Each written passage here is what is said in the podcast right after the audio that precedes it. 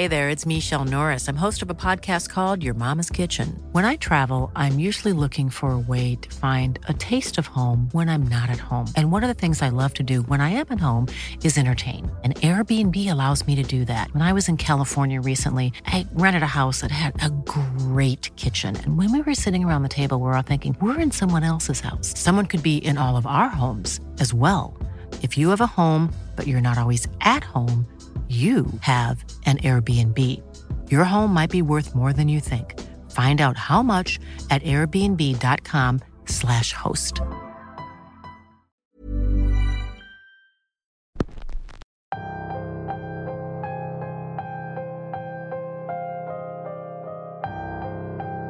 En Europa existe una gran cantidad de leyendas que hoy en día siguen vigentes. Es la cuna de muchas civilizaciones y de muchos periodos muy importantes para la humanidad. Son quienes, al colonizar América, trajeron consigo nuevas y aterradoras leyendas que han hecho que la gente viva expectante. Y justo de eso trata el episodio de hoy. Bienvenidos una semana más a Radio Macabra su programa favorito de la noche. En esta ocasión traemos un tema del cual casi no se habla, pero que tiene mucha historia detrás. ¿Han escuchado hablar sobre las gárgolas? ¿Han visto alguna con sus propios ojos? Si no, no se preocupen, que aquí vamos a escuchar mucho sobre ellas. El episodio de hoy se titula Gárgolas y es traído para ustedes solo aquí, en Radio Macabra éxitos que te matarán de miedo. Mi nombre es Álvaro Ramos y nosotros estamos a punto de comenzar.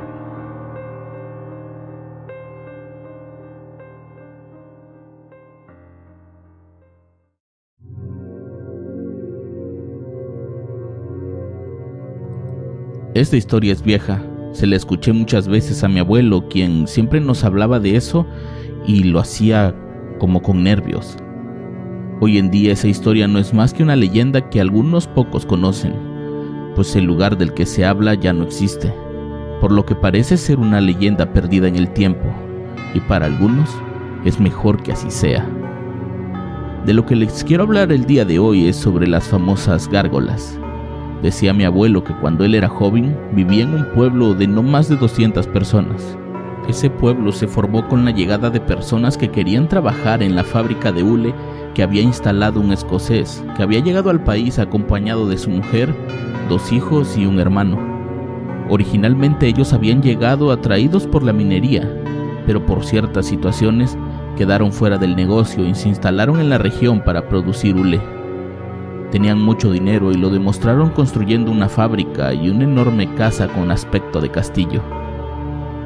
Las enormes paredes de piedra protegían a la propiedad de cualquier ataque y de la vista de los trabajadores, quienes desempeñaban labores de servidumbre en el castillo, como le decía la gente. Contaban que en el interior había al menos ocho recámaras, un salón grande con un comedor para doce personas, una enorme cocina y una capilla, donde un cura iba cada semana a oficiar misa solo para los integrantes de la familia y la servidumbre.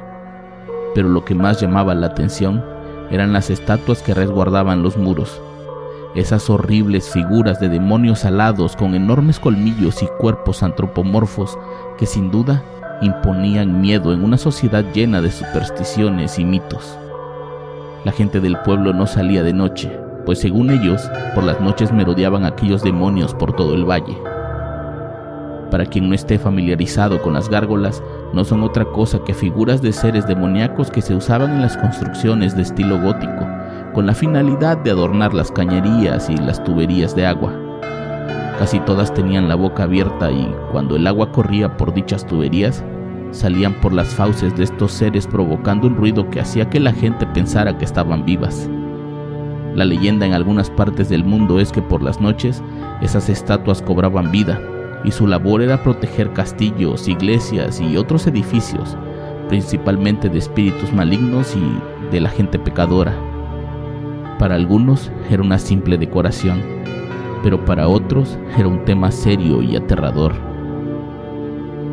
La familia de mi abuelo llegó ahí para trabajar. Él tenía solo seis años cuando llegaron al pueblo y estuvo ahí hasta que la fábrica cerró, cuando él tenía aproximadamente 14. Dice que desde que llegaron, los demás pobladores advertían sobre la presencia de las gárgolas en el valle. Se podía escuchar su aleteo y el gruñido de aquellos seres hambrientos de carne. En ocasiones, cuando la lluvia azotaba la zona, todos podían escuchar a las gárgolas dándose un festín con algún animal que encontraban, y lo más extraño era que cuando los relámpagos iluminaban el cielo por las noches, la gente no las veía en los muros. Mi abuelo era un niño cuando el dueño original de la fábrica ya había muerto. Ahora quienes se encargaban del negocio eran sus hijos con el anciano tío que les quedaba. Ellos eran muy herméticos y no dejaban que nadie los viera para algo que no fuera de trabajo. Tenían a gente de su confianza que comenzaba a comportarse de manera errática como ellos. Algunos comenzaron a decir que tal vez eran vampiros que podían caminar bajo el sol, pero que lo evitaban para no quemarse, y que esas gárgolas eran sus mascotas infernales. Una noche unos gritos despertaron a todo el pueblo. Una mujer corría por las calles buscando a su hija. Gritaba desesperada el nombre de Ernestina y decía que la última vez que la vio estaba dormida en su cama, que alguien había entrado por la ventana y la había raptado, y ella creía que había sido una gárgola. De inmediato, uno de los capataces de la fábrica salió a hablar con ella. Ellos tenían una especie de poder sobre la población, fungían como encargados de la seguridad y de calmar cualquier revuelta, por lo que esa noche Solo tres personas ayudaron en la búsqueda. A los demás les ordenaron permanecer en sus casas y estar atentos a cualquier cosa, pues tenían la sospecha de que algún depredador pudiera estar detrás de la desaparición de la niña. Pasaron horas y Ernestina no aparecía. Fue cerca del amanecer cuando la terrible noticia se esparció. El cuerpo de la niña había sido encontrado cerca del muro del castillo había sido brutalmente atacado por algo o por alguien y lo habían arrojado ahí como para que encontraran rápido su cuerpo.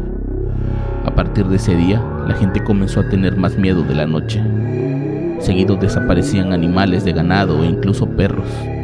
Era como si hubiera algún depredador merodeando por la zona, pero nadie lo podía ver.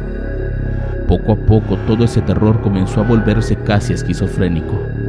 Había gente que juraba ver volar a las gárgolas por el cielo, y otros acusaban a las gárgolas de ser quienes se llevaban a los animales. En una ocasión, un hombre que volvía muy borracho a su casa dijo caerse a mitad de la calle, a unos 200 metros del castillo, cuando frente a él descendió un ser con enormes y gruesas patas, que desplegaba unas alas como de murciélago, tenía brazos casi de humano, como muy fuerte y musculoso, y la cara era como de una rana con enormes colmillos. La figura se acercó a olfatearlo mientras resoplaba y despedía un olor a podrido de sus fauces. El hombre de inmediato se hincó y comenzó a rezar por su vida. Sabía que estaba a merced de una de las temidas gárgolas del castillo y que probablemente su vida terminaría ahí. Pero no. Mientras rezaba con los ojos bien apretados, un fuerte aleteo lo llenó de polvo y cuando pudo abrir los ojos, aquel ser se había ido sin hacerle daño. Pocos creyeron esa historia, pues el tipo tenía fama de ser un borracho mentiroso. Pero hubo quienes le creyeron y dedujeron que tal vez el olor aguardiente había hecho que aquella gárgola no lo devorara, por lo que mucha gente comenzó a consumir alcohol en grandes cantidades.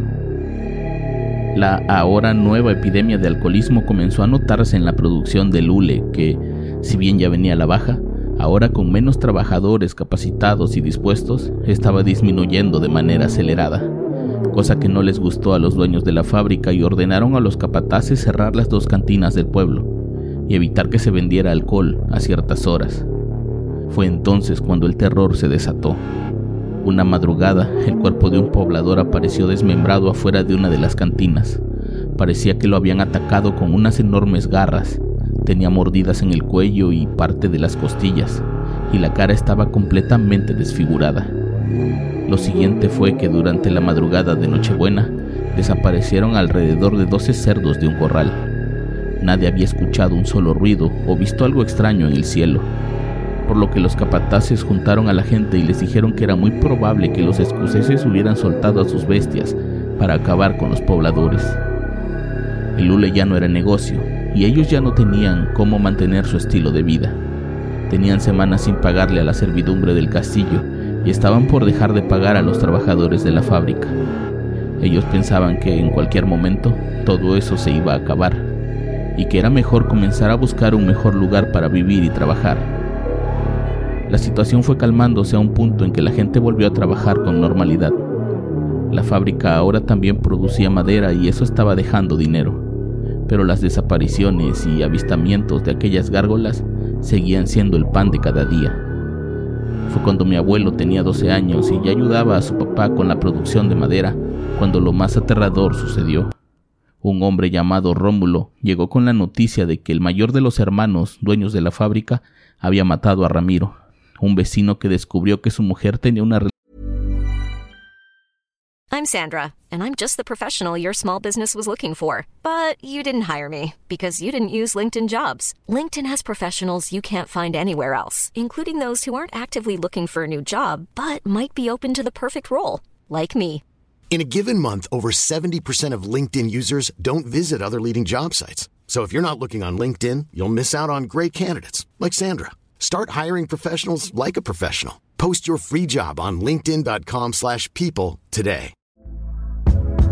Hey there, it's Michelle Norris. I'm host of a podcast called Your Mama's Kitchen. When I travel, I'm usually looking for a way to find a taste of home when I'm not at home. And one of the things I love to do when I am at home is entertain. And Airbnb allows me to do that. When I was in California recently, I rented a house that had a great kitchen. And when we were sitting around the table, we we're all thinking, we're in someone else's house. Someone could be in all of our homes as well.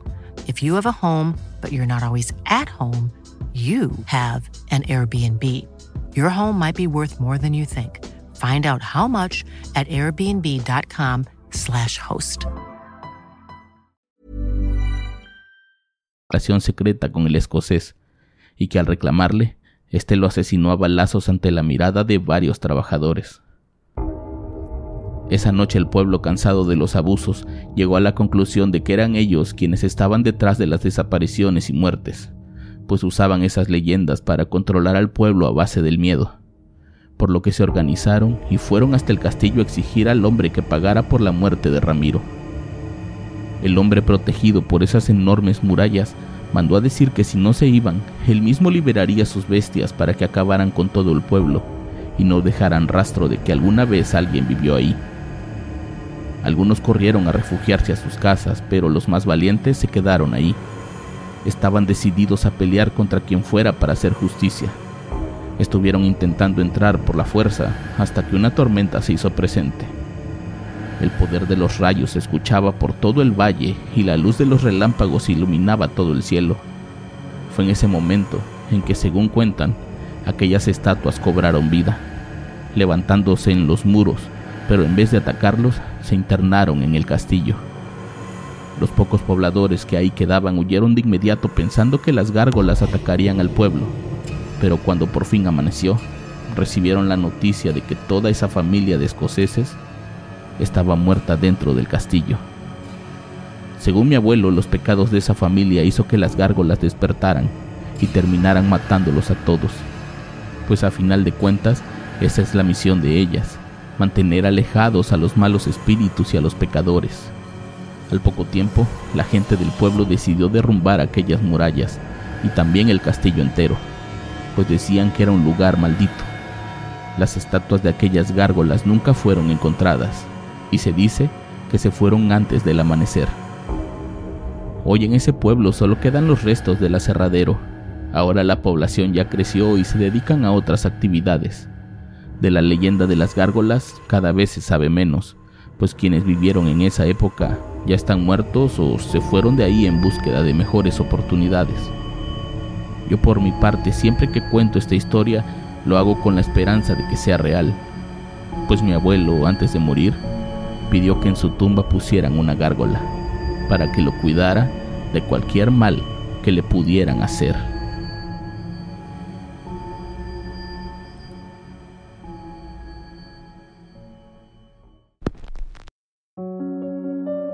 ¿Qué les pareció la historia de hoy? ¿Creen que las gárgolas sean reales o un simple invento para mantener a la gente con miedo? Yo los espero la próxima semana con más Radio Macabra, éxitos que te matarán de miedo. buenas noches.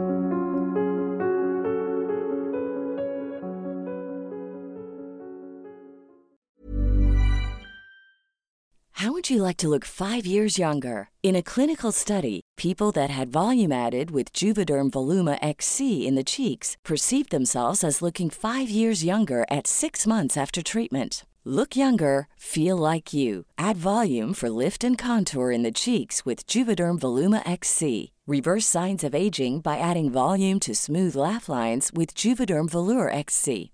For important safety information and to find a licensed specialist, visit juvederm.com. That's J U V E D E R M.com. Not for people with severe allergic reactions, allergies to lidocaine, or the proteins used in Juvederm. Common side effects include injection site redness, swelling, pain, tenderness, firmness, lumps, bumps, bruising, discoloration, or itching. There's a risk of unintentional injection into a blood vessel, which can cause vision abnormalities, blindness, stroke, temporary scabs, or scarring. Talk to a licensed specialist to find out if it's right for you.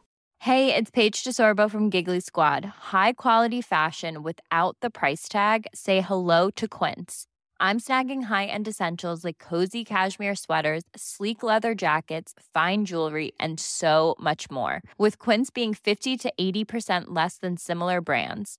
And they partner with factories that prioritize safe, ethical, and responsible manufacturing. I love that. Luxury quality within reach. Go to quince.com slash style to get free shipping and 365 day returns on your next order. Quince.com slash style.